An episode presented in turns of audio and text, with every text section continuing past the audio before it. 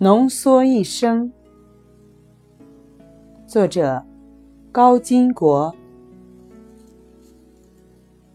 弘一法师曾经给自己取了一个名字，叫二一老人。法师出家前，俗名李叔同。古人有句诗：“一事无成人渐老。”这是一个一。清初，吴梅村临终写绝命词，有“一钱不值何消说”之句。这是另一个一。法师把这两句诗打头的一拿来，为二一老人。四是谦逊，实为看破。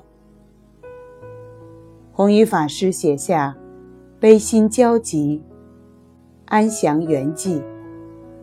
王阳明写下“此心光明，溘然长逝”。悲离世之苦，心往生极乐。虽深入昏暗，却此心光明。四个字。浓缩一生，也有的人临终前除了浓缩自己的一生，更会给子孙留下点什么。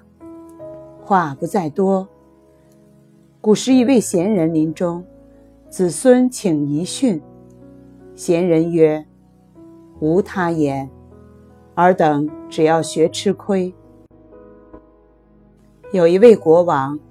眼见年岁已高，想给子孙们留下点什么，就决定把这世间的人生智慧整理出来。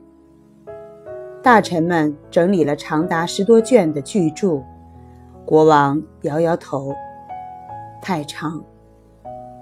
大臣们于是删减为一本，国王摇摇头，太长。大臣们于是精编。缩为一张，国王摇摇头，还是长。